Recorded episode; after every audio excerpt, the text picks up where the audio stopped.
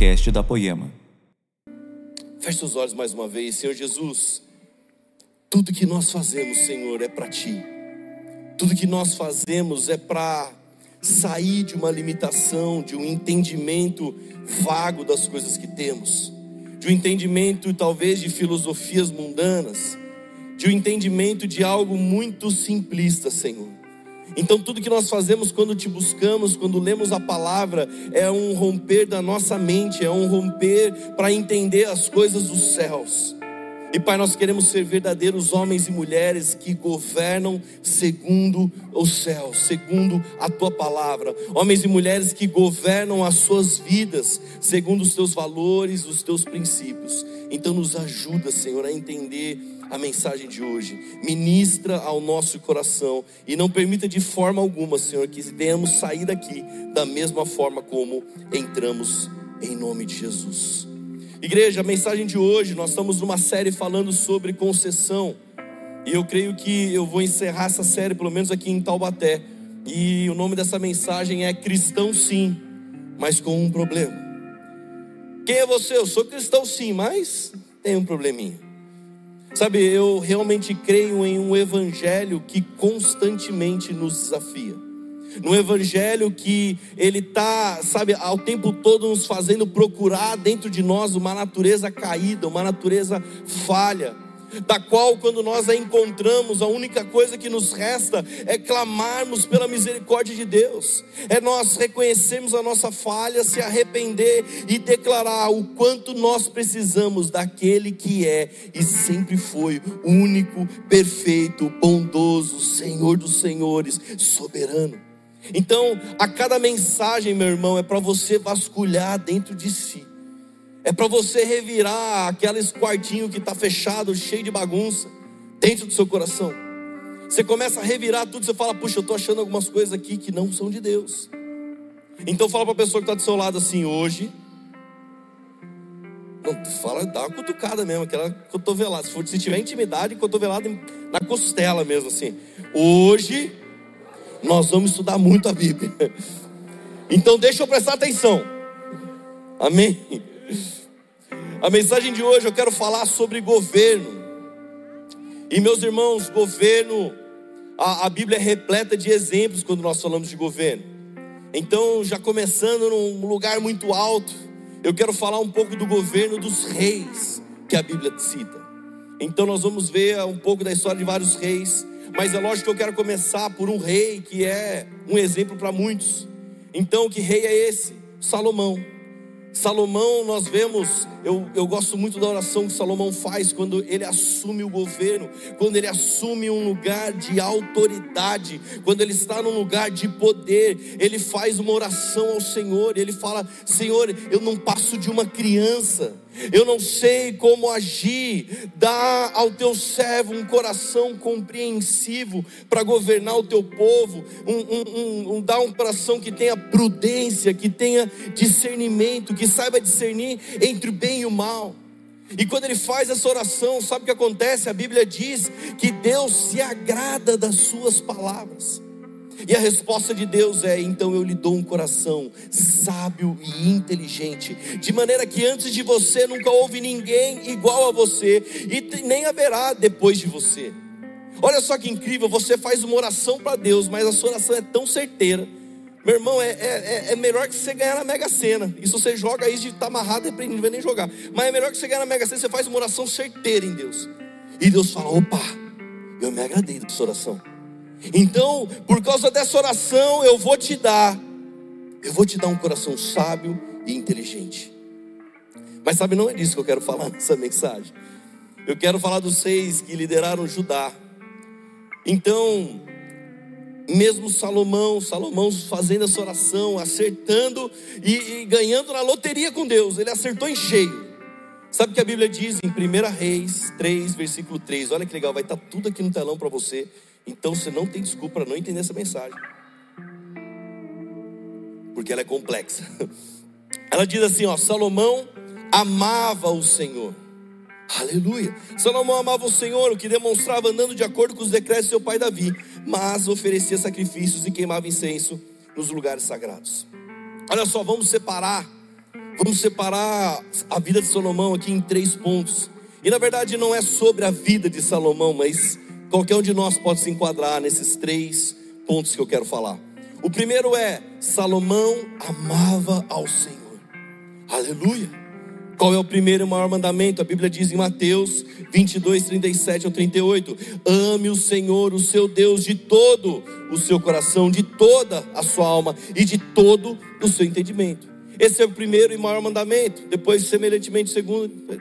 Mas, resumindo, ame o Senhor de todo o seu coração, toda a sua alma, todo o seu entendimento. Então, olha só que legal. Ah, pastor, eu amo o Senhor. Às vezes é fácil amar o Senhor em uma área específica da nossa vida. Você quer ver qual? A área que nós temos problema. Então, a área que eu tenho problema, a área que eu tenho uma dificuldade, ah, eu amo muito o Senhor nessa área. Mas a área que eu faço as coisas, eu dou o meu jeitinho, eu talvez não ame tanto o Senhor assim. Mas na área que eu estou precisando muito de uma bênção, na área que eu estou precisando de um milagre, ah, eu amo o Senhor aqui nessa área. Será que dá para amar o Senhor 10%? Será que dá para amar o Senhor 20%? Quantos casados estão aqui? Levanta a mão. Só quem está com a mulher do lado agora, continua com a mão levantada assim. Agora você vira para sua esposa assim e fala assim: amor, eu te amo 50%. Ah, quero ver quem é macho de falar isso agora. Ah. A esposa fala: que, que é isso? Daí melhora um pouco, fala assim: amor, eu te amo 90%. Ela vai estar com uma cara brava agora, fala, não, eu te amo 99%. Meu irmão, até você explicar essa falta desse 1%, vai varar a noite você explicar o que é esse 1%. A verdade é que Deus, Ele não aceita com que a gente falasse, ah, Deus, eu te amo, 50%, 60%, 90%. Não, é de todo, todo o coração, é com toda a sua alma, é com todo o seu entendimento. Então, olha só que legal, o que, nós lemos? Salomão amava o Senhor, não é mesmo? Glória a Deus. Mas deixa eu te falar uma coisa: ele só pôde amar o Senhor porque o Senhor o amou primeiro. Você quer a prova disso? 2 Samuel 12, 24. Antes dele nascer, depois Davi consolou sua mulher Batseba e deitou-se com ela, e ela teve um menino a quem Davi deu o nome de Salomão. E adivinha só o que aconteceu? O Senhor o amou. O Senhor o amou. Antes de nós lermos lá em 1 Reis 3, Salomão amava o Senhor. Antes disso, o Senhor o amou. E a continuação diz que enviou o profeta Natan com uma mensagem a Davi, e Natan deu um menino o nome de Gedidias. Gedidias em hebraico, sabe o que significa, meu irmão? Amado pelo Senhor. E Salomão era muito amado, meu irmão. Era muito amado. Antes de Salomão poder amar a Deus, ele já o amava.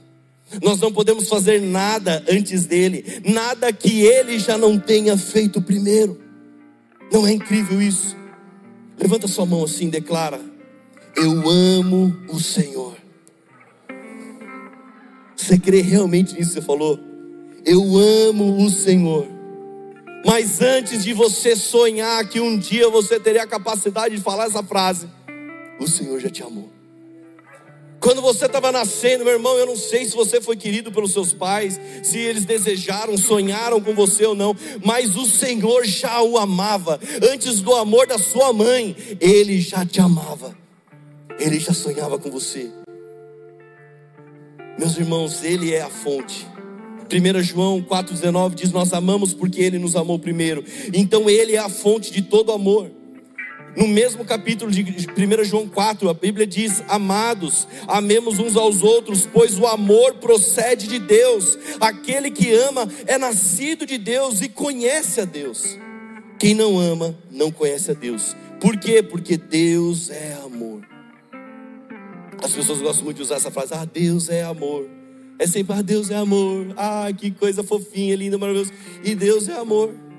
Agora, será que nós, será que nós entendemos e nós reconhecemos, recebemos o amor dele e agora nós também amamos? Olha só o exemplo que eu quero te dar. Todo mundo aqui conhece alguém que fala assim que, olha, eu, eu sou uma pessoa de fé. Talvez você antes de vir para a igreja, meu irmão, eu era alguém que não ia na igreja. Eu dizia que eu tinha uma religião para não dizer que eu era ateu, mas eu falava para as pessoas, eu me considero uma pessoa de fé. Então, se o avião começava a ter turbulência, eu falava, meu Deus do céu, nem sou eu aqui. Ou falava outra coisa, minha Nossa Senhora, sei lá, eu falava alguma coisa. Falava, meu Deus, o que vai acontecer com o avião? No avião, quando começa ameaça cair, meu irmão, todo mundo começa a falar alguma coisa. Duvido alguém falar, eu continuo sendo ateu, mesmo com o avião caindo. Eu duvido.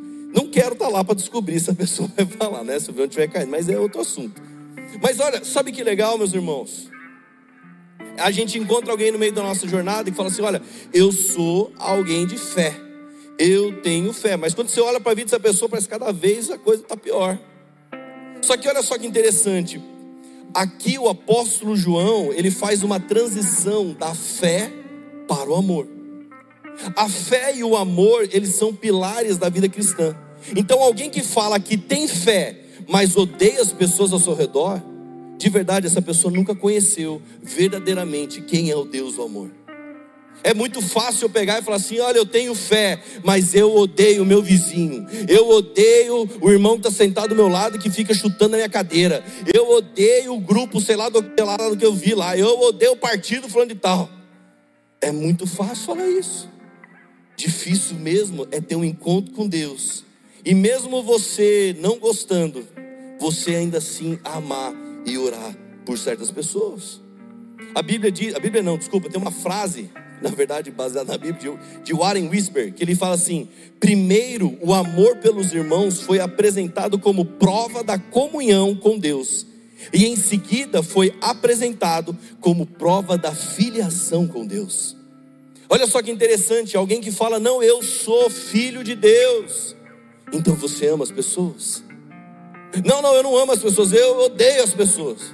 Eu sou chato, eu sou insuportável. Então você não conheceu o verdadeiro Deus do amor. Mas aí é uma outra mensagem do qual um dia eu construo isso aqui.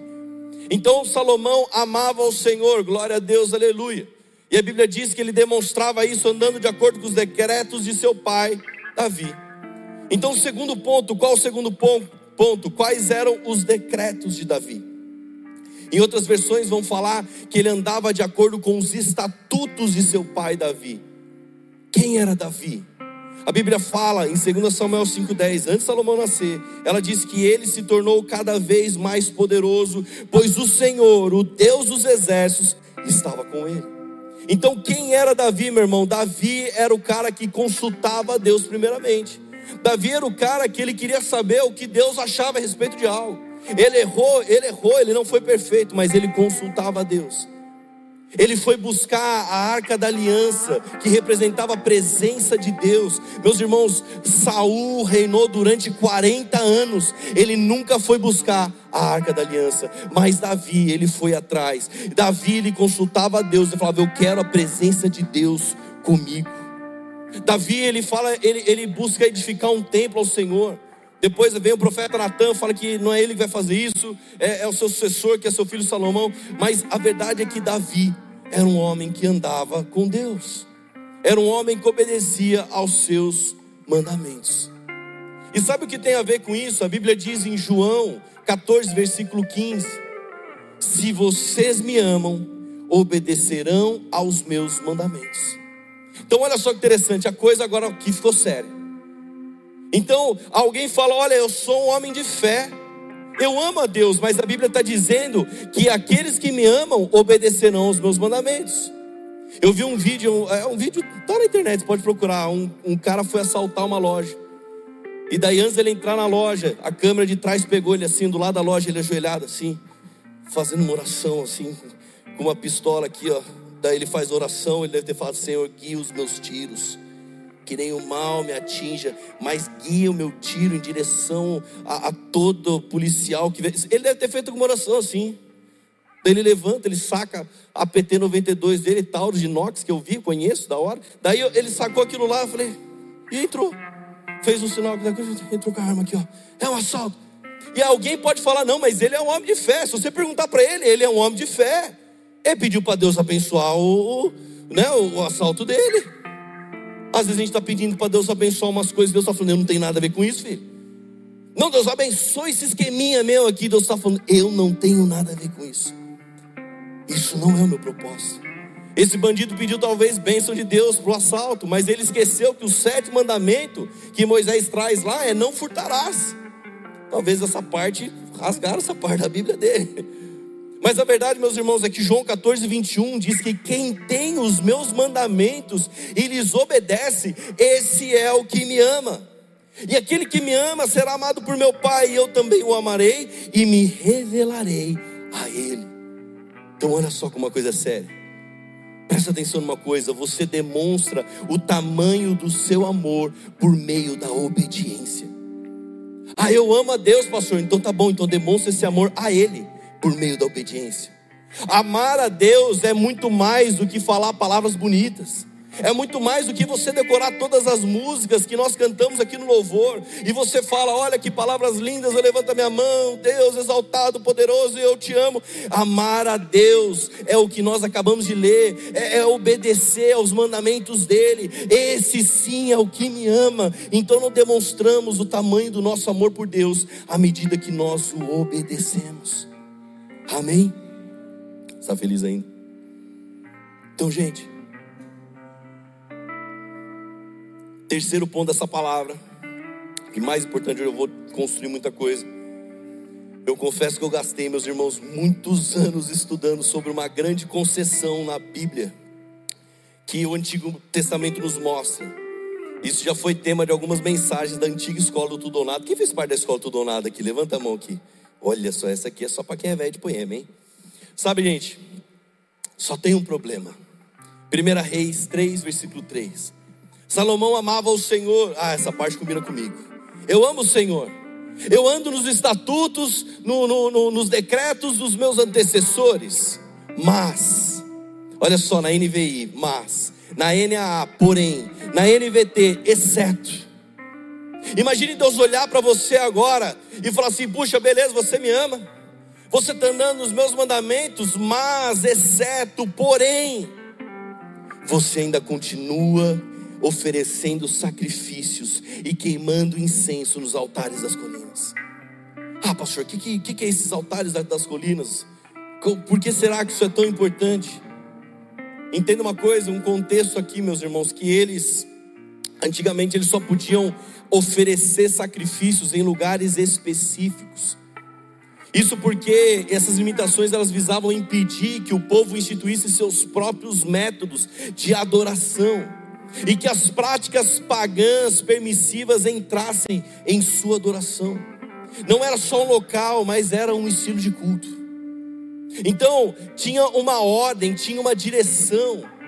Então, quando eles permitem os altares das colinas entrais, quando Salomão permite que isso esteja no seu governo, meu irmão, ele está ameaçando a ordem de culto. Ele está ameaçando a doutrina, ele está ameaçando como os sacrifícios ao Senhor tem que acontecer. Você quer ver uma prova disso? Deuteronômio 12, versículo 13. Não é do meu jeito. Muito antes de 1 Reis, 2 Reis, a Bíblia diz: tenham o cuidado. Essa é a lei do Senhor, meus irmãos. Tenham o cuidado de não sacrificar os seus holocaustos em qualquer lugar que agrade vocês. Meu irmão, o problema continua sendo o mesmo, por muitos e muitos anos. Ofereçam-no somente no local que o Senhor escolher numa das suas tribos, e ali ponham em prática tudo o que eu ordenar a vocês. Há muitos e muitos anos, o problema continua. Que problema é esse, pastor? É quando a gente faz o que nos agrada. As pessoas fazem como querem. As pessoas fazem sem respeito à ordem de Deus. Elas fazem, sabe, elas não estão preocupadas da forma como agrada mas está preocupado da forma como me agrada. Pastor, eu quero as coisas do meu jeito. Tem gente que sai da igreja porque as coisas não são como agradam. Não é do jeito dele. Alguém chega, pastor, eu saí lá de tal igreja lá, pastor. É mesmo, porque ah, porque não me agradou algumas coisas que o pastor fez. Eu já fiz, ai meu Deus do céu, pergunto o que, que o pastor fez ou não pergunto. É sempre uma, uma, uma eu fico nesse questionamento. Dez vezes no domingo. O que, que o pastor fez? Ah, ele me tirou do louvor. Por que, que tirou do louvor, meu irmão? É, porque a pessoa a dar mil e uma desculpas. Sabe, se quando alguém faz algo relacionado à, à palavra de Deus, Quando alguém faz algo por zelo, por temor, por tremor ao Senhor, meu irmão, eu não estou nem aí se agradou alguém ou não. E se alguém procura uma igreja que o agrada em todas as coisas, meu irmão, olha, vá com Deus. Não, as coisas têm que ser do meu jeito. Então abre uma empresa, faz as coisas do seu jeito. Pronto. Mas não abre uma igreja que você vai descobrir que não é do seu jeito, é do jeito de Deus. Mas a verdade, meus irmãos, que eu quero dizer para você é que é pensa que você é o rei. Pensa que você é Salomão e esse reino que eu estou falando aqui é a sua vida. Você é um governante que tem que fazer algo, só que tem um exceto, tem um porém, tem um mais na sua vida. E essa é a chave para o que Deus quer fazer nesse dia. Pastor, como assim? O que, que são? O que, que é esse exceto de Salomão? Sabe, eu não vou ler o contexto, se você quiser só anotar e depois você estuda em casa em 1 Reis 11, 5 a 8, diz que Salomão, ele edificou os altares por causa das suas esposas estrangeiras. E sabe o que aconteceu? O Senhor, a Bíblia diz que o Senhor se indignou com Salomão, o mesmo Senhor que um dia deu sabedoria para Salomão, o mesmo Senhor que fez dele o homem mais sábio. Meus irmãos, hoje todo coach ele tem como manual básico o livro de Provérbios. Todo coach básico, tudo vem de Salomão, inspirado pelo, pelo Senhor. Então, o mesmo Salomão que era um homem sábio, o mesmo Salomão, sabe que era, amava o Senhor, que andava os decretos do seu pai Davi, sabe o que ele fez um dia? Abriu uma concessão. Algum dia, meu irmão, se uma mulher é difícil, imagine várias ficar assim, ó. Ô Salomão, Salomão. Sabe quando sua mulher quer que você troque a torneira da sua casa? Daí, quando você vai trocar a torneira da casa? E a torneira, a torneira, daí você vai almoçar. Ah, ó, tem que trocar a torneira. E ó, mas ó, você tem que não sei o que. Você, Deus diz, ah, tá bom, eu vou lá trocar a torneira. Meu Deus do céu, não aguento mais. Se eu não trocar a torneira, eu vou quebrar ela de uma vez. Aí pronto, acabou. Agora imagine um monte de mulher falando, Salomão, quando você vai construir os meus altares de adoração? Salomão, quando você vai construir os altares da colina para eu adorar ao meu Deus? Não é o seu Deus, é o meu Deus. Salomão. Eu imagino Salomão, meu irmão, falou assim: o que, que eu fui arrumar para minha cabeça? Arrumou um monte ainda. Construiu um monte de altar. Foi só uma concessão. Mas ele amava o Senhor, não é mesmo? É só uma negociada, sabe, para beneficiar algo da nossa vida. Às vezes alguém é tão esperto, é tão inteligente, mas está negociando em coisas tão elementares. Às vezes tem gente que é malandro, malandrão espiritual, pá, é, eu dou um jeito aqui, né, pastor? Aquele, lembra aquele personagem, dou somebody love aqui, lembra? Se você não lembra é porque você é, você é novo, glória a Deus, mas quem lembra é velho mesmo. Eu dou um somebody love aqui, né, pastor? Eu dou um jeito nas coisas de Deus. Não, meu irmão. Existe um provérbio de seu Anésio, meu pai, já aprendeu muita gente na vida, gente. Um dia eu estava mostrando lá um jornalzinho lá, ele tem as reportagens lá do... Tem até um cara que ele prendeu aí que é famoso, mas eu não vou falar o nome dele. Eu, eu não tenho bom advogado, senão ia dar um problema. Mas eu falei, pai, esses caras aqui, ah, esse cara aqui fez isso, esse cara fez outro, cometeu tal crime. E daí ele falou um provérbio que eu guardei para minha vida. Ele falou assim: ó, todo malandro um dia se atrapalha. Todo malandro tudo cara, esse cara era espertão, esse cara era o bandidão, não sei o que. Morreu. Tomou tiro. Ah, esse cara era o bandidão, não sei o que. Está preso. 20, 30 anos. É lógico que, pela graça e misericórdia de Deus, alguns encontros o Senhor mudam de vida, mas a verdade é o que eu estou falando aqui para você, meus irmãos. É de quando nós somos os malandrões com o Senhor. A gente está achando que, sabe, a gente está sendo malandro, mas um dia a gente vai se atrapalhar um dia a gente vai tropeçar nas concessões que nós mesmos abrimos. E aí, meu irmão, a casa cai. Aí a gente é pego. Aí o inimigo tem poder para destruir. Aí a gente vai pagar o preço, a consequência. Porque é fácil achar que nada vai dar errado.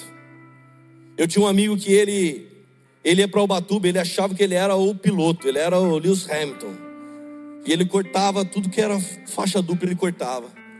E na cabeça dele nunca ia acontecer nada. Nunca. Sabe, meus irmãos, um dia a gente juntou esse cara e falou assim: cara, você vai acabar com a sua vida, mas não só com a sua vida, se for com a sua vida é bem feito, pela sua mentalidade, mas um dia você vai acabar com a vida de alguém, cara. Daí esse cara um dia teve um filho, quando ele teve um filho, ele falou: Meu Deus, cara, quando eu vou para o Batuba, eu fico imaginando, e se alguém estiver cortando a faixa como eu fazia anos atrás? Sabe, meus irmãos, não negocie nada. Sabe, não é só um jeitinho, não é só mais uma mentirinha, não é só mais uma burladinha.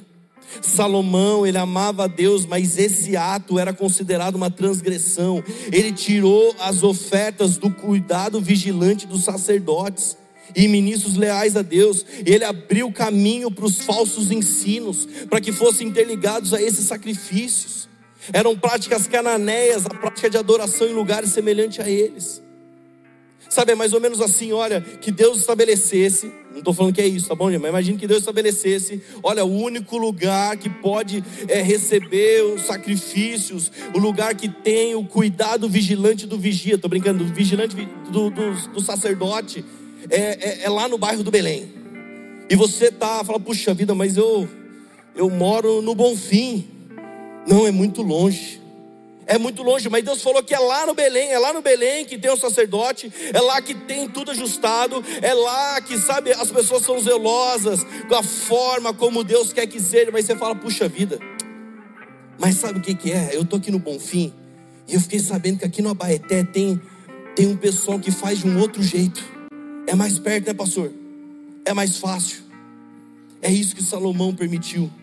E com isso, meus irmãos, várias práticas, ensinos falsos começaram a entrar no meio do seu governo. Então, meus irmãos, entenda que esse exceto, esse porém, não era uma coisa simples. Então, eu falei para você que nós vamos estudar muito a Bíblia, né? Nós estamos estudando. Eu vou fazer um compilado aqui para você entender uma coisa. Sabe, antigamente nós temos que após, na verdade, os juízes de Deus, o sistema de governo foi de 12 tribos. Essas 12 tribos passaram a ter um rei. Primeiro foi Saul. Saul governou durante 40 anos. Saul foi a escolha do povo. Então depois de Saul veio Davi. Davi é a escolha de Deus. Então mais 40 anos de reinado. Então depois veio Salomão, seu filho. Mas depois de Salomão, o reino foi dividido em norte, chamado Israel, e sul, chamado Judá. Eles tiveram, ambos tiveram 20 reis. Um fala, tem uma polêmica, diz que foi 19, mas eu creio que foi 20 reis. E é interessante que a Bíblia nos dá, sabe, uma grande porção para falar sobre esses reis de Israel e de Judá. Então eu estou fazendo aqui, meus irmãos, um compilado de 400 anos, tá? Em nome de Jesus, preste atenção. Foram dezenas de reis. Alguns conduziam a nação durante décadas e outros estavam no trono por apenas algumas semanas. Judá teve reis bons que se preocupavam com a vontade de Deus e muitos outros que conduziam a nação para mais longe do Senhor. Logicamente que eu não vou falar de todos eles, mas eu quero focar nos que eram bons reis que tinham temor ao Senhor. Você vai descobrir que todos eles, eles tinham alguma coisa. Eles é cristão sim, mas com um probleminha. Então olha só, Leia comigo aqui em Asa, 1 Reis 15, versículo 9. No vigésimo ano do reinado de Jeroboão, rei de Israel, Asa tornou-se rei de Judá. Asa fez o que o Senhor aprova, tal como Davi, seu predecessor. Embora os altares idólatras não tenham sido eliminados. Então começou lá com Salomão, depois vem outros reis, mas chega Asa e os altares continuavam. Veio Josafá, Josafá filho de Asa, tornou-se rei de Judá no quarto ano do reinado de Acabe, rei de Israel. Em tudo ele andou nos caminhos de seu pai Asa e não se desviou deles. Fez o que o Senhor aprova, contudo, não acabou com os altares idólatras, nos quais o povo continuou a oferecer sacrifícios e queimar incenso. Depois dele veio Joás. Joás fez o que o Senhor aprova durante todos os anos em que o sacerdote Joíada o orientou. Contudo, os altares idólatras não foram derrubados. O povo continuava a oferecer sacrifícios. Depois veio Amazias, ele fez o que o Senhor aprova, mas não como Davi, seu predecessor. Em tudo seguiu o exemplo de seu pai, Joás, mas os altares não foram derrubados. O povo continuava a oferecer sacrifícios. Meu irmão, a Bíblia está sendo repetitiva, não está? De novo, mas, contudo, exceto, porém.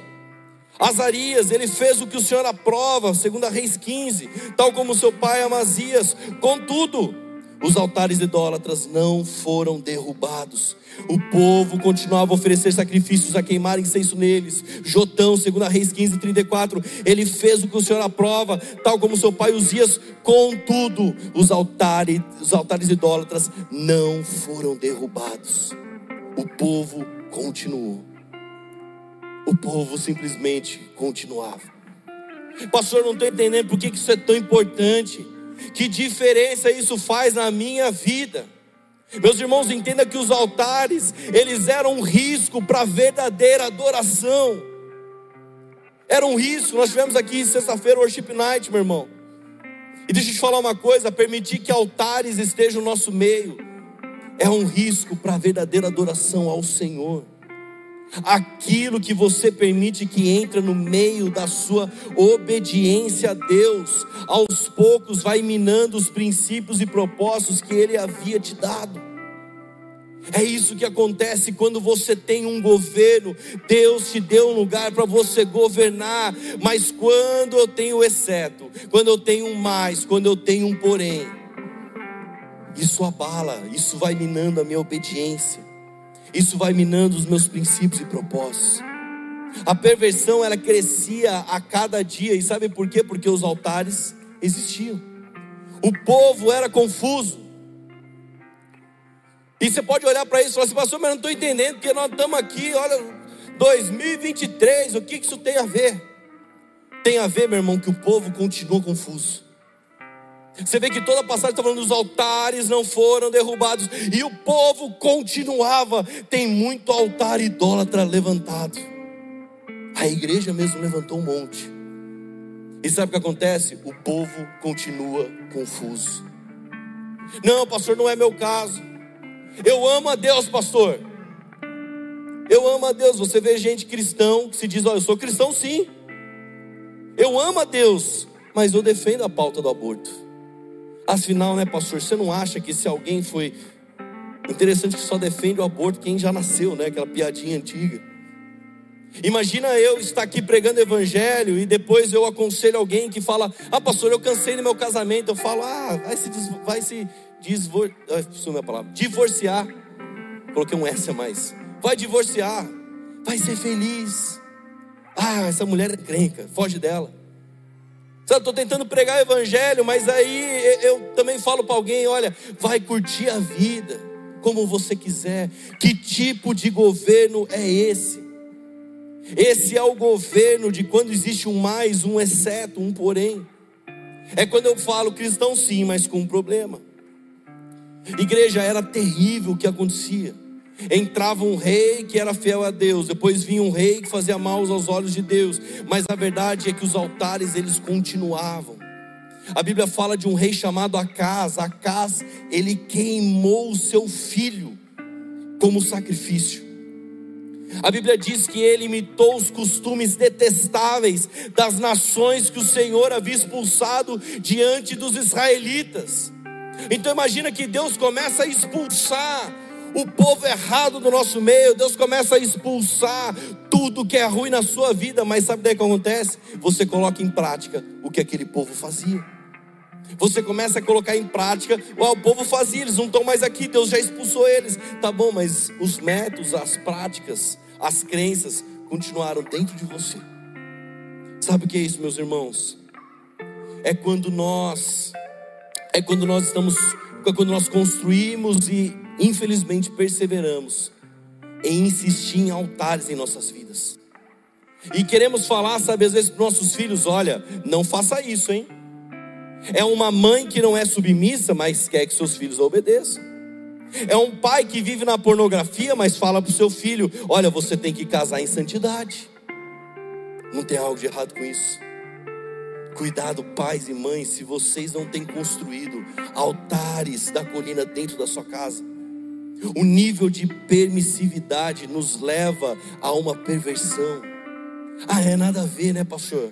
Tem isso aqui, tudo bem. Todo mundo faz, todo mundo sim, mas o cristão não faz. Ah, mas isso aqui porque o mundo, olha, é, é, é tem que, o evangelho tem que evoluir, né, pastor? Não. Ele já é evoluído o suficiente, já é atual o suficiente. Alguém está querendo atualizar?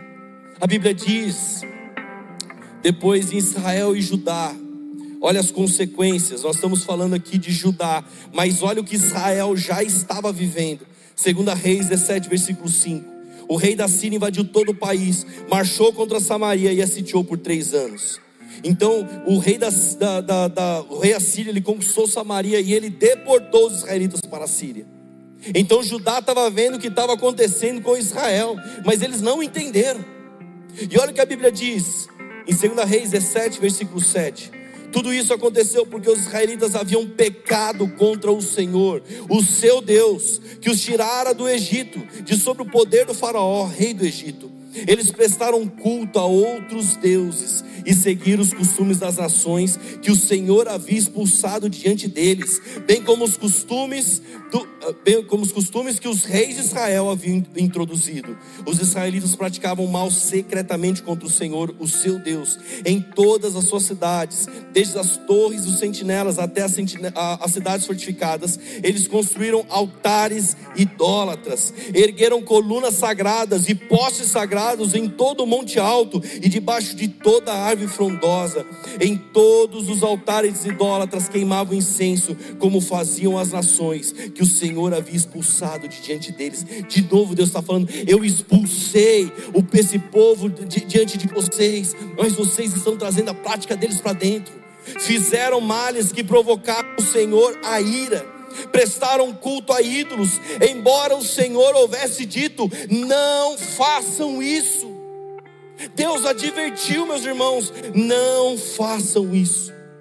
O Senhor advertiu Israel e Judá por meio de todos os seus profetas e videntes.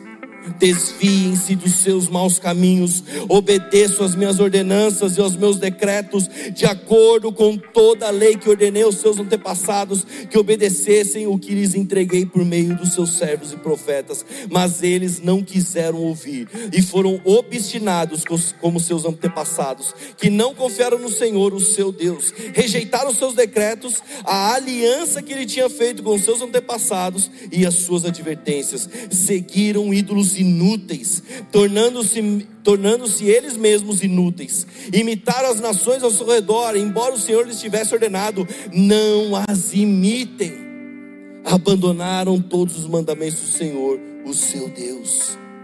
Meus irmãos, Deus avisou, Deus os advertiu. Sabe quando a gente brinca com Deus? É quando Deus está falando com você de domingo a domingo.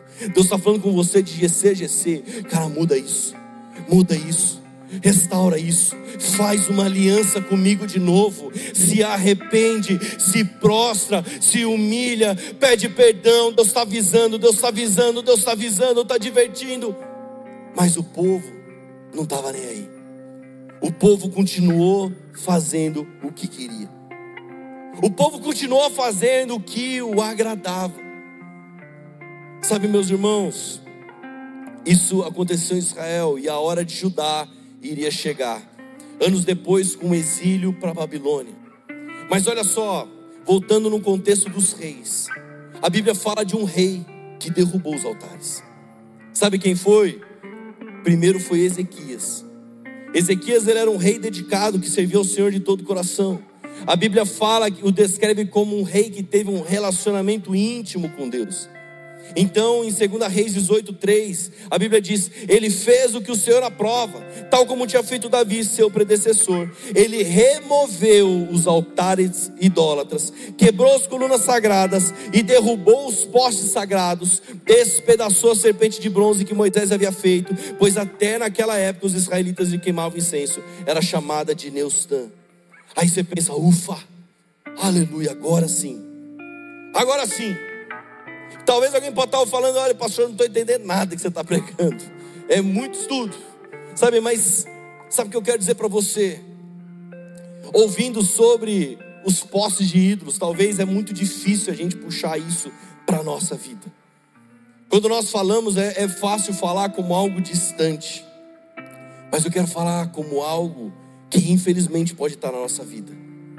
Eu quero falar que pode existir ídolos que nós permitimos ou melhor, talvez todos nós temos os nossos ídolos. É fácil falar que uma religião adora uma imagem, mas difícil é reconhecer que eu posso ser um idólatra. Que eu posso permitir que haja altares nas colinas, em lugares que Deus me deu para governar. Deus me deu lugares para governar, seja no trabalho, seja a minha casa, seja a minha vida, e você fala: não, não, eu não tenho isso, será mesmo? Eu não faço isso, pastor. Eu nunca nem vi esses altares da colina. Você lembra o que, eram os altares da colina? Era oferecer sacrifício, holocausto. Era permitir que os costumes pagãos entrassem no meio. Era admitir outras práticas. Era admitir que outros métodos para andar com Deus. Isso são os altares das colinas. Não, pastor, eu não faço isso. Será? Sabe, eu já me deparei com muita gente que falava assim: não, eu sou, eu sou cristão, eu tenho a minha fé, mas esse negócio de igreja não é para mim, não. Eu falo, é mesmo, irmão? Não, não pode chamar de irmão, né? Porque ele não admite igreja, então não pode chamar de irmão. É mesmo, o, o fulano? Não, negócio de igreja é que eu não concordo com a igreja. Então, meu irmão, rasga isso aqui, ó, coloca num triturador aqui, ó, que não serve para nada. Não sabe o que, que é? Eu creio na Bíblia, mas só Deus pode falar sobre a minha vida. Então você está anulando a parte da Bíblia que fala do corpo. Você está anulando realmente o entendimento de homens e mulheres que Deus estabelece para serem líderes sobre a sua vida. Não, eu ando com Jesus, mas esse negócio de dízimo eu não acredito. E tudo bem, meu irmão, nós nunca vamos forçar ninguém a dar dízimo aqui. Você nunca vai ver isso acontecer. Mas alguém que não crê no dízimo, está estabelecendo o seu próprio método de andar com Deus. Alguém que não aceita a repreensão de um líder, de um outro homem de Deus, uma mulher de Deus, está estabelecendo o seu próprio método de andar com Deus. Alguém que não concorda com a igreja, ah, eu sou, eu tenho o meu jeito de cultuar Deus na minha casa. Meu irmão, você construiu um altar da colina e você vai lá prestar o culto do jeito que o agrada. Imagina que legal. Outro dia alguém falou assim: não, vamos fazer tal coisa na poema. E eu falei para a pessoa, falou, cara, eu vou, eu vou orar sobre isso. E eu vou, eu vou também colocar para o presbitério da igreja orar. E alguém falou, não, mas não é você que decide. Eu falei, meu irmão, primeiro, quem decide tudo é Deus. Mas a verdade é que eu presto conta para alguém também. O Leandro foi dar um passo e consultou o presbitério, gente, queria que vocês falassem sobre isso. Vocês entendem? Alguém está prestando, alguém está fazendo o culto do seu jeito. Alguém está lá, gente, é muito legal. Eu, eu, aconselho a todo mundo a ter o seu culto doméstico. Levante um altar na sua casa ao Senhor, faça um culto na sua casa. Glória a Deus, aleluia. Mas, meu irmão, andar como família espiritual é você ser alinhado, é você ser afiado. Alguém fala, pastor, nossa, eu queria ser líder na igreja. Então vem para você ver como é que é a reunião da coordenação, quando o coordenador pega um, um, um liderado para alinhar, para discipular, para derramar. É faca na caveira, meu irmão. Não tem, ai, você é tão fofinho, bonitinho de Jesus, glória a Deus, aleluia. Não. Ai, você parece um, um, um... Esqueci o nome. Ursinhos carinhosos, lembra? Você é um ursinho carinhoso de Jesus. Ai, como você é bonitinho. Não, meu irmão. Gente, pensa, eu fui. Tava no começo do ano, tava eu e o Brisa lá, a gente foi ter um tempo Leandro, discipulado. A gente falou isso aqui na Timothy. Daí nós estávamos numa mesa. Gente, era, era um sábado de manhã, assim, parecia comercial de margarina, sabe?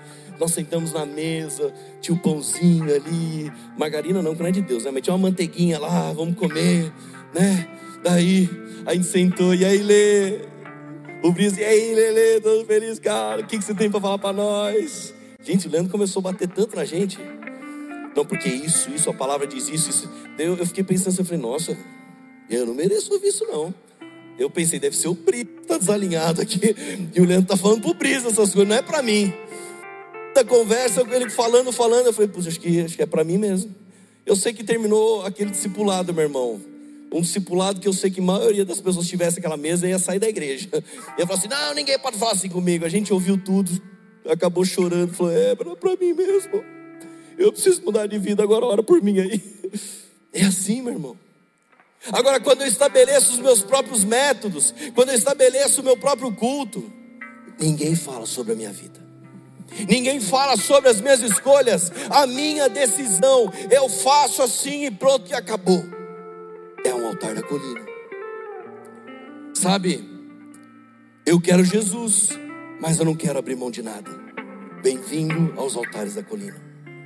Pela mistura das crenças, as pessoas elas se acostumavam a fazer a sua própria religião. E sabe o que acontecia? Isso conduzia as pessoas para longe do Senhor. Gente, de verdade, alguém continua, conhece Jesus, ama Jesus, mas alguém continua na militância. O, o, Levi falou aqui do Connect sobre uma cesta básica, sobre ajuda. E a verdade, meu irmão, é que a gente nunca quer alimentar o vitimismo no nosso meio. A gente quer ajudar a pessoa necessitada acima, a gente quer empurrar, impulsionar essa pessoa. Não é dar o peixe, mas é ensinar ela a pescar. Fala, meu irmão, dá aqui o seu currículo, nós vamos entregar seu currículo, porque você precisa trabalhar. A gente não quer alimentar um povo que vai viver precisando da igreja dar uma ajudinha pro resto da vida. Não, meu irmão. O evangelho de Jesus não é aquilo que o que as pessoas vão dar para mim, mas é aquilo o que eu vou fazer pelas pessoas. E o Deus da provisão, ah, mas eu não tenho nada, pastor, mas o Deus da provisão, ele provê no meio do caminho. Não, eu vou fazer. Alguém tinha talvez comida, mas foi um menino que um dia foi levar cinco pães, dois peixinhos. O evangelho é sempre sobre isso. Então, meus irmãos, em nome de Jesus, sabe que é um altar da colina? É você alimentar o vitimismo no meio. Um altar da colina é, é, é você alimentar. Olha, é, é, as pessoas têm que fazer tudo por mim. Eu sou o centro do Evangelho e por mim, para mim, são todas as coisas. Aleluia. Então, os altares são edificados. Sabe o que eu quero dizer para você? Nós acabamos de ler que Ezequias ele destruiu os altares, mas sabe qual é o problema? Os altares voltam. Quando nós vamos ver em crônicas, Asa, ele retirou, o rei Asa, ele retirou os altares, eles voltaram. O rei Josafá também retirou os altares, mas eles voltaram. Porque se os altares não forem removidos da maneira correta, eles voltam. E como ele volta, pastor? Como que algo que um dia eu destruí pode voltar para minha vida? Toda vez que eu e você abrimos uma concessão Toda vez que eu abro uma concessão, é um tijolo para a reconstrução deles. Toda vez, sabe, que, que o orgulho toma conta do meu coração, e, a ponto de mover o meu coração, é o cimento que solidifica a construção desses altares. Quando o meu ego fala mais por mim, eu estou reconstruindo um altar. Quando existe uma falta de perdão, eu estou reconstruindo um altar. Sabe, então lá atrás, você um dia se prostrou, falou: Deus, eu preciso do Senhor, Deus, eu te amo, Deus me ajuda, e, e Deus te perdoou, e agora você está aqui hoje na presença de Deus, falando: Eu sou cristão sim. Tá, mas e aquele vizinho? Não, eu, eu não consigo liberar perdão para ele. Mas o seu pai, a sua mãe, o seu tio? Não, eu não consigo liberar perdão para essas pessoas. Então, parabéns, você reconstruiu um altar na sua vida. Não adianta arrancar não adianta um dia o que você arrancou hoje você trabalhar para reconstruir. Isso é muito sério, meus irmãos. Então sabe o que acontecia? Lá atrás no, no, no reinado, eles arrancaram, removeram, mas o, por falta de entendimento, os altares sempre voltavam. O verdadeiro poder e governo de Deus é que arranca as colunas e os altares estabelecidos. É o poder da Sua palavra, do amor, da fé, da obediência a Ele, que pode arrancar os altares da nossa vida. Só que, meus irmãos, presta atenção numa coisa: cada vez que um altar volta na minha vida, na sua vida, ele não volta do mesmo jeito, ele volta muito pior. A verdade é que a, a pervis, pervis, perversividade foi, só saiu a palavra, você entendeu, né? Amém? Só aumentava. A Bíblia fala depois de um rei chamado Manassés. Manassés foi um homem mau. A Bíblia diz em 2 Reis 21, versículo 2 e 3, que o Senhor, ele fez o que o Senhor reprova, imitando as práticas detestáveis das nações que o Senhor havia expulsado diante dos israelitas. Ele reconstruiu os altares idólatras que seu pai Ezequias havia demolido e também ergueu altares para Baal e fez um poste sagrado para Zera, como ficou como fizera Cabe, rei de Israel, inclinando-se diante de todos os exércitos celestes, e lhes prestou culto. Meu irmão, a verdade é que Manassés foi um dos piores reis. A, a, a, história toda dele, eu não vou aprofundar, mas existe um momento que ele se arrepende, ele se humilha perante o Senhor. Mas as consequências não tinham mais como não acontecerem. E no mesmo capítulo que fala que ele se humilha e se arrepende, o mesmo capítulo diz que o povo continuava sacrificando nos altares das colinas. Então ele se arrependeu, ele se humilhou, mas o povo continuou. O que eu quero dizer para você é que o tempo que nós levamos para eliminar os poréns, os excetos, o mas na nossa vida com Deus, resulta em consequências cada vez mais catastróficas. Ou seja, meu irmão, se você tem que mudar de vida, muda hoje. Se você tem que ter uma postura na sua vida, é hoje. Ah, mas amanhã eu faço, depois eu faço, cuidado, porque a consequência é cada vez pior. E sabe que a Bíblia agora vai nos mostrar, prometo que agora é o último rei que eu vou citar, tá bom, gente? O nome dele é Josias. Se você quiser um dia botar o nome do seu filho, meu irmão, abre o livro de primeira, segunda reis, tem vários nomes para você colocar lá, tá bom? Você escolhe um, mas Josias é poderoso o significado do nome dele. O significado de Josias é o Senhor o sustenta. Esse é o significado em hebraico do nome dele.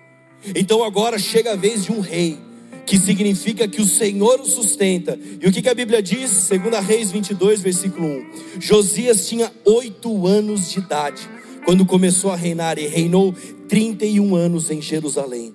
Ele fez o que o Senhor aprova e andou nos caminhos de Davi, seu predecessor, sem desviar-se nem para a direita nem para a esquerda. Olha só, meus irmãos, quantos anos ele tinha? Nossa, ninguém prestou atenção nessa parte? Nossa, fiquei triste agora, quase que eu fechei agora o computador. Deus abençoe você essa semana. Ele tinha oito anos, era uma criança, oito anos ele era puro. Meu irmão, o que o inimigo mais faz hoje é atacar as crianças. Eu, eu, eu, não sei se você participou hoje ou não, mas hoje em todo o Brasil aconteceu as eleições para conselheiro tutelar. E, gente, de verdade, eu fui fazer o meu papel de cidadão, eu fui lá votar, levei dois minutos, não tinha ninguém na fila. Talvez a gente está aqui defendendo, falando, não, porque as crianças são importantes, mas a gente talvez falou, ah, eu nem vou lá votar, nossa, está chovendo, preguiça, vai ter jogo na televisão, sei lá, alguém pensou alguma coisa assim. Mas a verdade, meus irmãos, que o conselheiro tutelar é aquele que zela pelo direito das nossas crianças. E se tem uma coisa que você nunca vai ver nessa igreja, em nome de Jesus, pelo menos não enquanto eu estiver aqui, é a gente colocar alguém em cima do púlpito e falar: olha, esse é o candidato da igreja, vote nele porque ele é do pastor, ele é. Você nunca vai ver isso, mas de verdade. Eu fui votar em alguém que eu sei que está mais próximo da minha Bíblia. Eu fui votar em alguém que carrega princípios e valores parecidos com o meu. Sabe, tem gente se posicionando para defender a pauta da qual nós não defendemos, e eu quero me posicionar para defender aquilo que eu creio na palavra de Deus. Então, meu irmão, em nome de Jesus, nós temos que nos posicionar. Tá bom? Amém?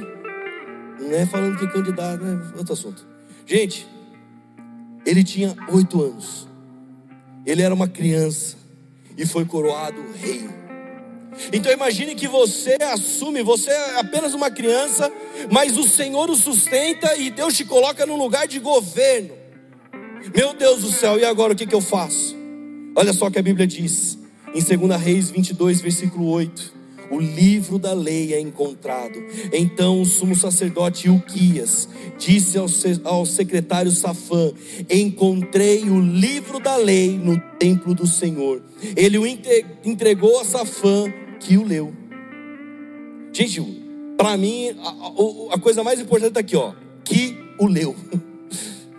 Sabe o que foi legal? Nós tivemos agora um batismo há duas, três semanas atrás. E uma das pessoas que nós batizamos foi uma das pessoas que um dia nós semeamos uma Bíblia. E sabe qual foi o problema dessa pessoa? É que ela leu a Bíblia. Glória a Deus por isso.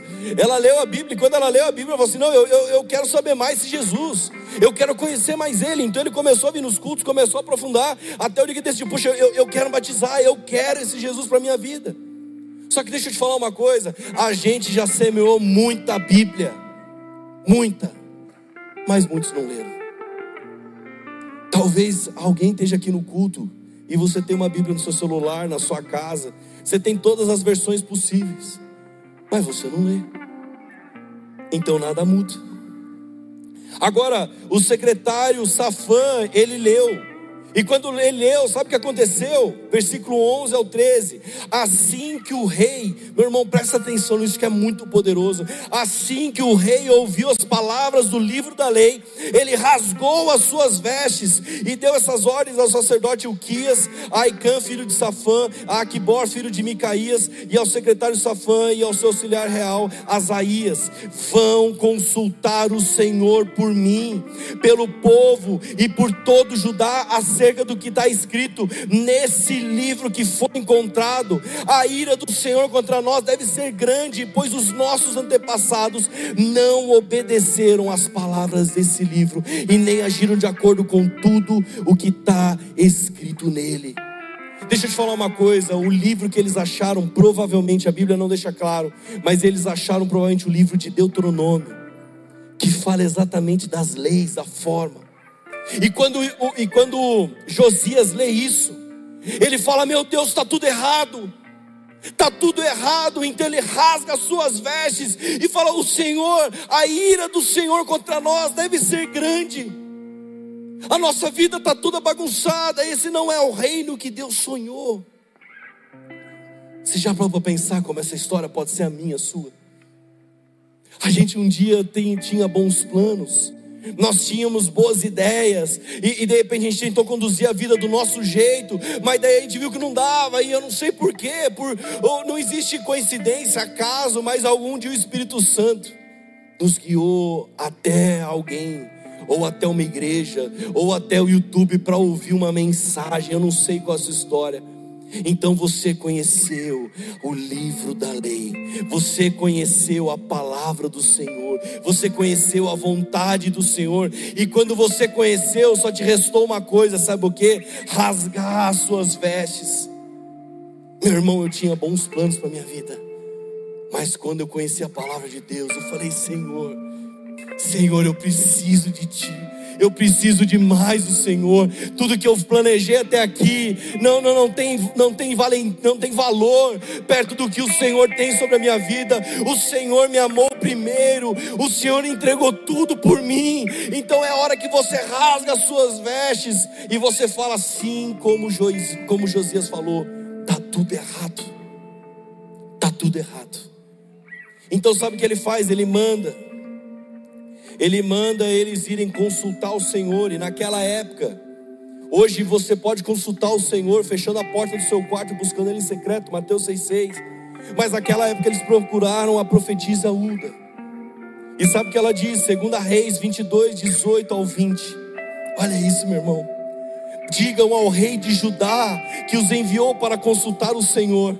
Assim diz o Senhor, o Deus de Israel, acerca das palavras que você ouviu, já que o seu coração se abriu e você se humilhou diante do Senhor, ao ouvir o que falei contra este lugar e contra os seus habitantes, que seriam arrasados e amaldiçoados, e porque você rasgou as vestes e chorou na minha presença eu o ouvi, declara o Senhor. Ei, meu irmão, é a hora que você fala, Jesus, Está tudo errado, Jesus. Jesus, eu me humilho, eu me prostro, eu me arrependo. Jesus, eu preciso do Senhor. E Ele fala: porque você rasgou suas vestes, porque você chorou na minha presença. Eu o ouvi. Eu o ouvi, diz o Senhor declara o Senhor. Portanto, eu, eu o reuni, reunirei aos seus antepassados e você será sepultado em paz. Entenda, meus irmãos, que já existia, o Senhor já tinha declarado o que ia acontecer com o povo. Mas quando ele vê Josias, ele fala: Josias, você vai ser sepultado em paz. Seus olhos não verão toda a desgraça que vou trazer sobre este lugar. Então eles levaram a resposta ao rei. Ei, meu irmão, essa é a minha sua vida. Então, quando Josias sabe disso, quando Josias ouve a resposta de Deus, sabe o que acontece?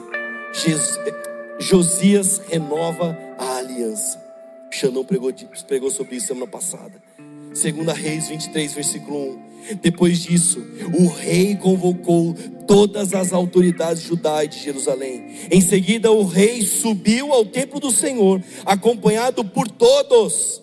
Presta atenção, por todos os homens de Judá, por todo o povo de Jerusalém, os sacerdotes e os profetas, todo o povo, do mais simples ao mais importante. Você lembra qual era o problema? É que o problema é que às vezes os altares eles eram destruídos, mas o povo continuava sacrificando holocaustos nos lugares errados. Então o que que Josias faz? Ele reúne todo o povo e ele fala para todos: o rei leu em alta voz as palavras do livro da aliança que havia sido encontrado no templo do Senhor. O rei colocou-se junto à coluna real na presença do Senhor e fez uma aliança, comprometendo-se a seguir o Senhor e a obedecer de todo o coração, de toda a alma, aos seus mandamentos, aos seus preceitos e aos seus decretos, confirmando assim as palavras da aliança escritos naquele livro. Então todo o povo se comprometeu com a aliança. O povo fez uma aliança com o Senhor. O povo renovou a sua aliança. Meus irmãos, essa história de Josias é a minha e a sua. Nós temos um governo a ser exercido. Ah, pastor, mas eu não sou rei, mas é você quem governa a sua vida. Então Josias ele encontrou o livro da lei e depois que ele leu, ele descobriu a vontade de Deus, descobriu os planos de Deus. Foi assim comigo com você. Quando alguém busca Deus e o encontra, só nos resta uma coisa: se prostrar, se arrepender e se humilhar. E meu irmão, você, talvez você tenha feito uma aliança semana passada, na mensagem que o Xandão trouxe. Talvez você renovou a sua aliança com Deus aqui. Talvez alguém falou: Deus, eu preciso renovar minha aliança, eu preciso me posicionar. Um dia eu fiz uma aliança, eu preciso, está tudo bagunçado. Então foi isso que aconteceu com o povo. Fizeram uma aliança com o Senhor. E você fala, e agora, pastor? Então ele encontrou o livro da lei, ele leu o livro da lei, ele se arrependeu, rasgou suas vestes, fez uma aliança com o Senhor. E agora o que, que acontece na minha vida, pastor? Essa história é a minha. Sabe o que você faz agora? Sabe o que, que eu faço agora? Agora é hora de destruir os altares das colinas. É hora dos altares serem destruídos. Chegou a hora deles, meus irmãos. Vamos ler na Bíblia, 2 Reis 23, 12 ao 15. A Bíblia diz: derrubou os altares que os seus antecessores haviam erguido no terraço, de cima do quarto superior de Acás e os altares que Manassés havia construído nos dois pátios do templo do Senhor. Retirou-os dali, despedaçou-os e atirou o entulho no vale do Cedron. Meu irmão, Cedron no hebraico significa escuro, sombrio.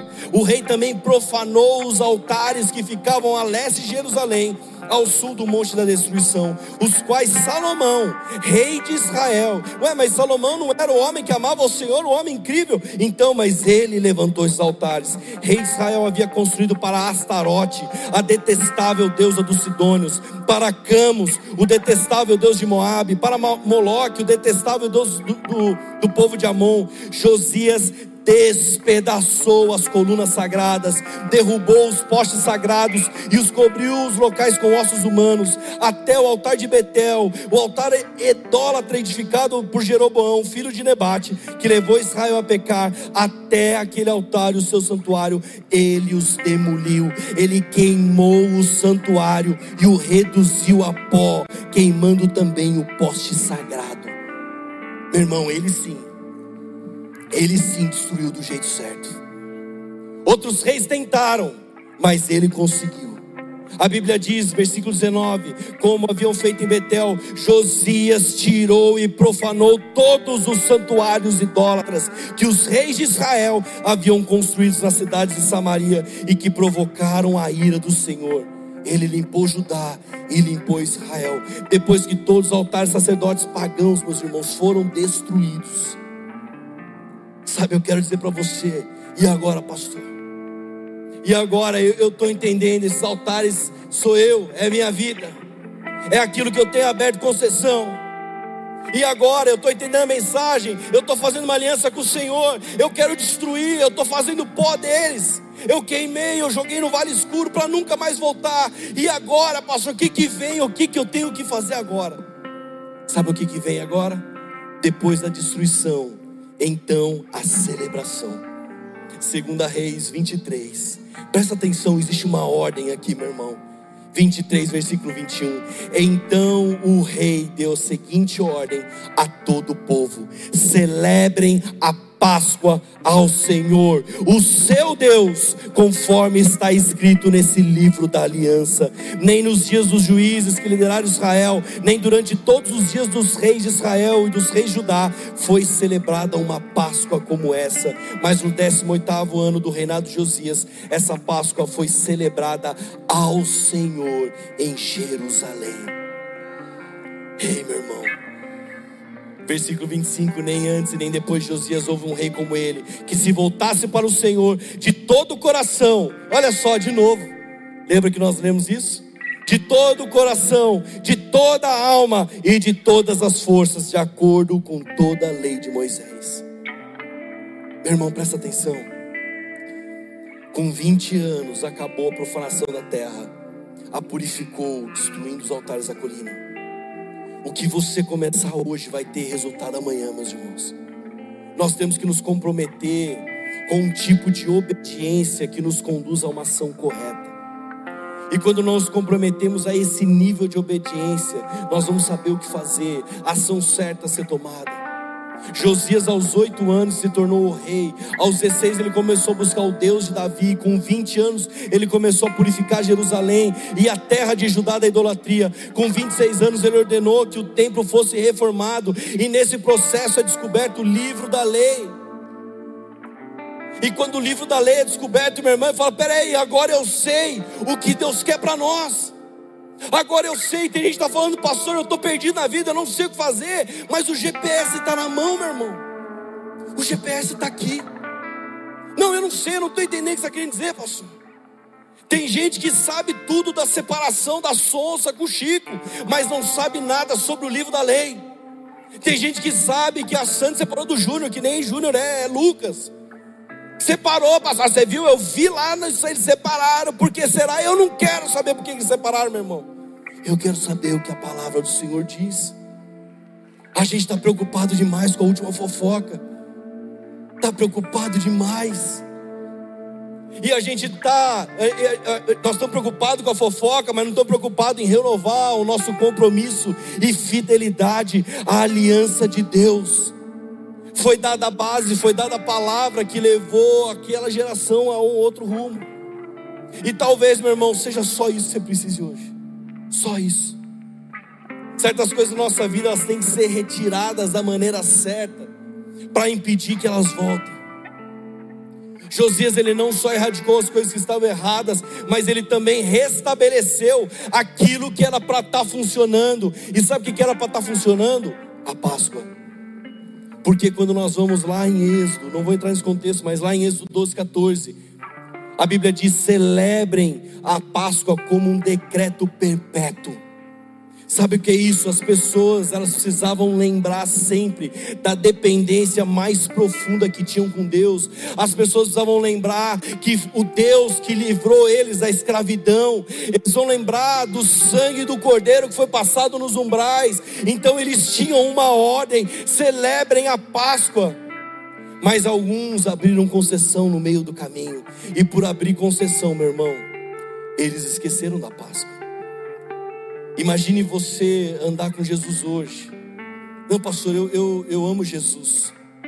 Só que sua vida ela é tomada pela próxima série que vai ser lançada na Netflix.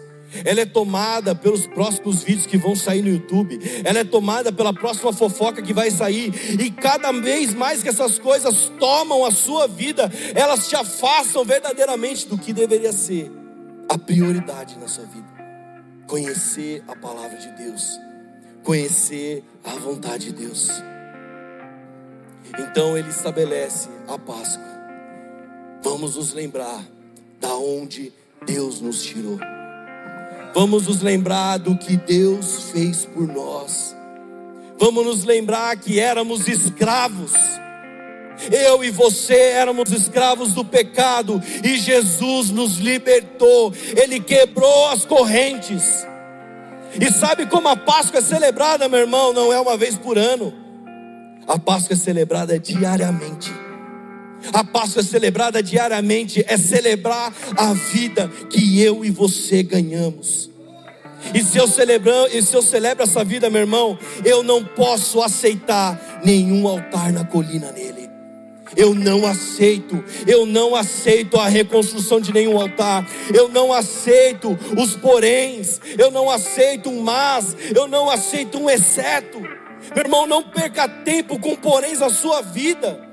O reino tem que avançar na minha, na sua vida. Então, conserte seu casamento, alinhe os seus filhos, destrua aquilo que te faz pecar. Meu irmão, deixa eu te falar uma coisa: a Bíblia não é fofinha, ela não é, não. Os altares da colina eles foram destruídos, queimados, fizeram pó, foi jogado no vale do Cedron, no vale sombrio. E sabe o que a Bíblia diz? Aquilo que te faz pecar, se a tua mão te faz pecar, corta ela. Se o teu olho te faz pecar, arranca ele. Ela não é fofinha, não, meu irmão. Ela não negocia. A Bíblia não abre concessão para alguém fazer como o agrada. O povo adorava o Senhor como agradava, mas ele já tinha alertado: não é como agrada, mas é como eu diz que tem que ser. Deuteronômios fala. Agora deixa eu te falar uma coisa. Não somos nós que vamos arrancar. Não é o seu pastor, não é o seu líder que vai arrancar o altar da sua vida. É você mesmo que faz isso, meu irmão. Eu não vou lá na sua casa arrancar o altar da colina, não. Nenhum ministro dessa casa vai lá fazer isso. É você que faz. Qual é o altar na sua vida? Qual é o altar que você construiu? Orgulho dinheiro, poder. Qual é o altar que você construiu? Qual é o altar que sabe que tem conduzido a sua vida para viver da forma como você quer? Se Jesus olhasse para mim, para você hoje, será que ele podia falar: ah, esse sim, ele me ama, ele anda nos estatutos, os decretos do, do, do Senhor, ele, ele anda conforme a palavra diz mas sem um exceto, sem um porém. Essa palavra, meus irmãos, é para te incentivar a entender que é possível viver anos morno na presença de Deus. É possível viver anos sem tomar uma decisão. É possível viver anos permitindo que os altares permaneçam em nosso meio. Foram 400 anos, meu irmão, de reis e à medida que um rei trocava e vinha outro, e algum era mau, mas o outro era bom, o outro fazia o que o Senhor aprovava, mas os altares permaneciam até a chegada de um homem que o Senhor o sustenta. O Senhor o sustenta, meu irmão. Eu e você somos Josias dessa geração. O Senhor nos sustenta. Mas eu assumi o reinado como uma criança de oito anos. Então tudo que você precisa é encontrar o livro da lei e quando você encontrar o livro da lei, meu irmão, rasga suas vestes, se prostra ao Senhor. E a Bíblia diz que porque você chorou, porque você clamou, eu o ouvi. Então faz uma aliança com Deus, e depois dessa aliança, agora sim, você tem a autoridade para destruir todos os altares, arrancar, despedaçar, fazer pó, jogar no vale do Cedron, destruir os sacerdotes que tentam ressuscitar algo dentro de você. E agora você estabelece a lei de Deus, a celebração da Páscoa.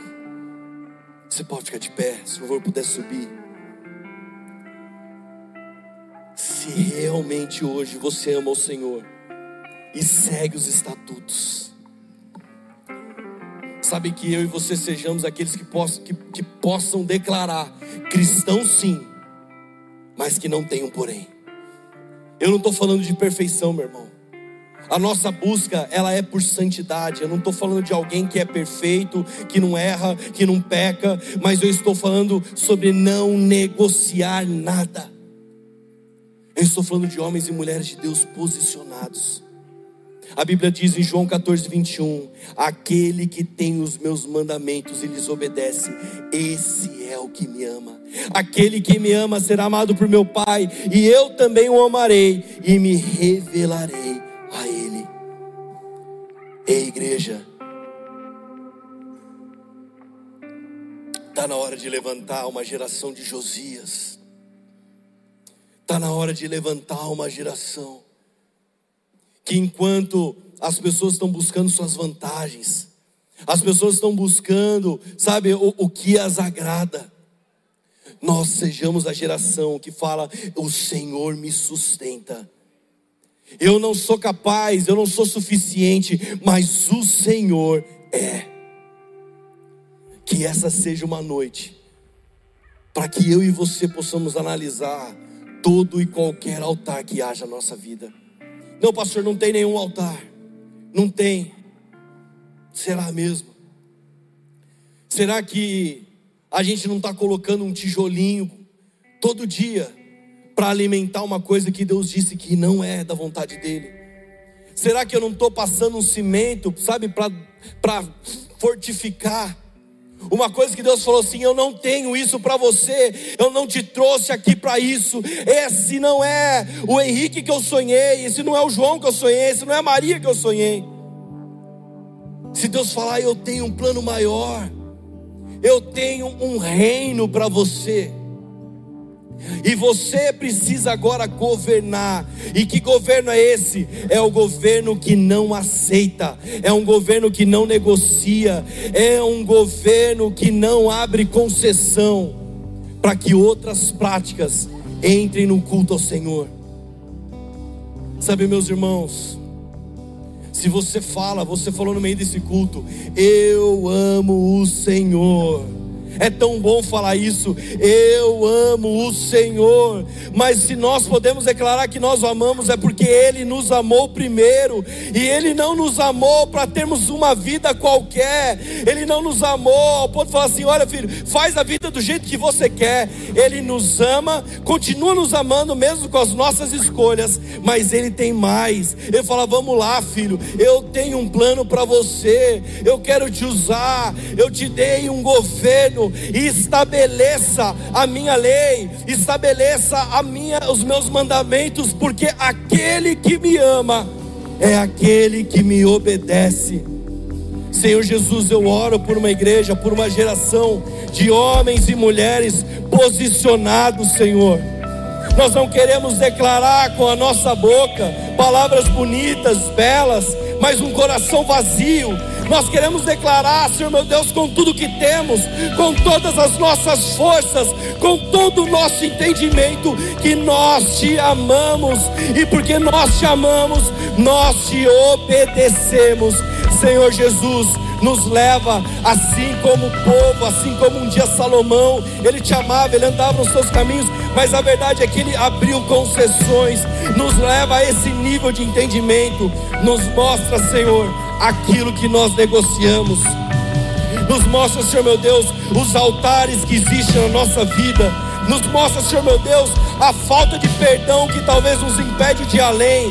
Nos mostra o orgulho que nos impede de ir além, nos mostra, Senhor meu Deus, o ego que nos atrapalha, nos mostra, Senhor meu Deus, a falta de um coração quebrantado e prostrado na tua presença. Nos mostra, Senhor, porque quando nós vemos os altares, só nos resta uma coisa: quando nós lemos o livro da lei, rasgamos as nossas vestes, nos arrependemos, o Senhor nos ouve, nós renovamos a aliança contigo. E agora, meu Deus, nos resta destruir os altares. Eu quero ir para a celebração, Senhor, mas antes eu quero destruir todo altar idólatra que possa existir na minha vida, todos os altares das colinas que impedem de avançar, em nome de Jesus.